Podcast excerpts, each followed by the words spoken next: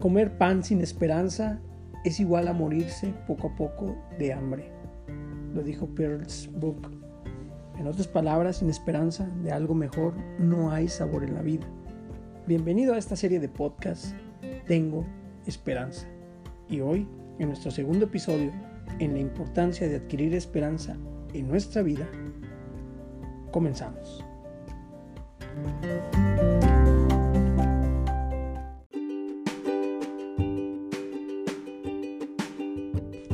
Adquiere esperanza en tu vida.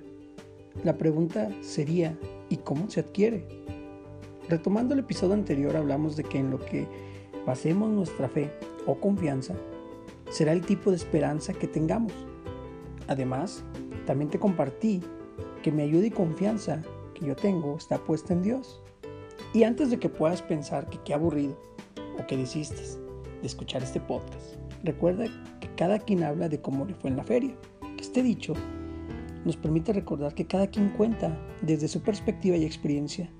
Y en mi caso, he conocido y vivido diferentes circunstancias donde mi vida ha estado en riesgo por salud como tres veces, por delincuentes como otras dos, tres veces, por necesidades y carencias muchísimas veces, pero al final mi fe en Dios siempre me brindó esperanza.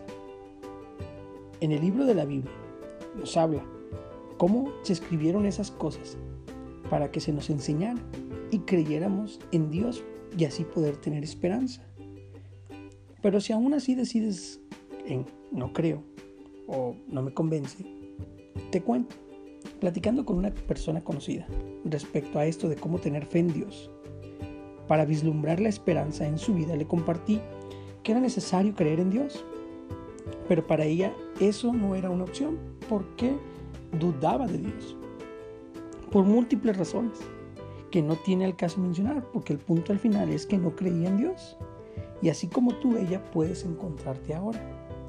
Ya sea que no creas en nada o no confíes en algo o en, en Dios, pero te invito, como lo hice con esa persona, de probar a Dios.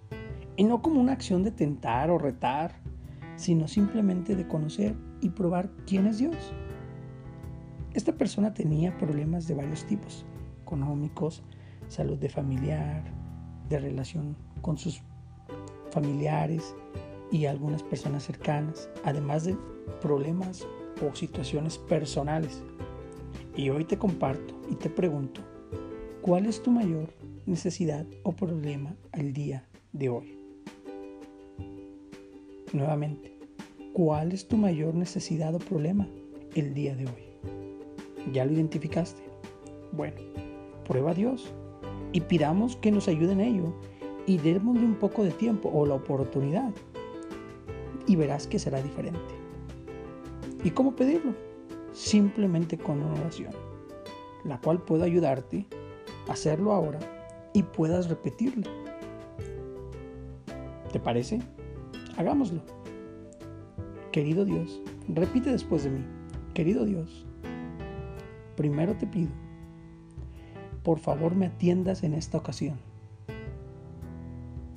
Quiero pedirte por mi situación en este momento. Sin miedo, confiando, quiero y deseo que me ayudes a mejorar y poder encontrar paz y esperanza de que será mejor por entregarlo a ti. Dame la confianza de conocer quién eres tú y la convicción de saber qué puedes hacer tú en mi vida. Todo esto lo te lo pido en el nombre de Cristo Jesús. Amén.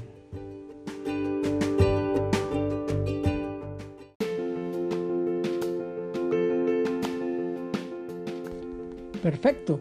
Si hiciste la oración, genial. ¿Sí? Y si no, pues también está bien. Pues tú decides qué hacer y créeme, ¿quién soy yo para decirte qué hacer? Nadie. Retomando el adquirir esperanza en nuestra vida, viene por conocer y aprender quién es Dios en nuestra vida y la de los demás. Conocer qué ha hecho y qué puede hacer en ello, en nuestra vida, nos dará confianza que genera esperanza para nuestro vivir. Por ello, Acércate a personas que hayan pasado situaciones difíciles y pregúntales, y créeme en su mayoría, si no es que todos, el común dominador será siempre Dios. No te resistas más o no desconfíes más. Adquiere esperanza por conocer más de Dios. Te reto a que hagas tres cosas que te ayudarán a adquirir esperanza en tu vida. La número uno es lee la Biblia, pues conocerás más de quién y qué puede hacer Dios a través de conocer lo que ha hecho en la historia. La segunda cosa, acércate a gente que ha vencido en su vida, pues algo nos pueden enseñar esas personas que han tenido situaciones difíciles y que nos pueden enseñar algo de lo que han vivido. Y la tercera cosa, prueba a Dios. Sí, pídele en oración que te muestre todo lo que Él es capaz de hacer por ti y verás quién es Dios. Bueno, este fue un capítulo más de nuestra serie Tengo Esperanza y nos vemos en nuestro siguiente capítulo de Atiende la Esperanza en tu vida. Soy Luis Miguel Olivares y nos vemos hasta la próxima.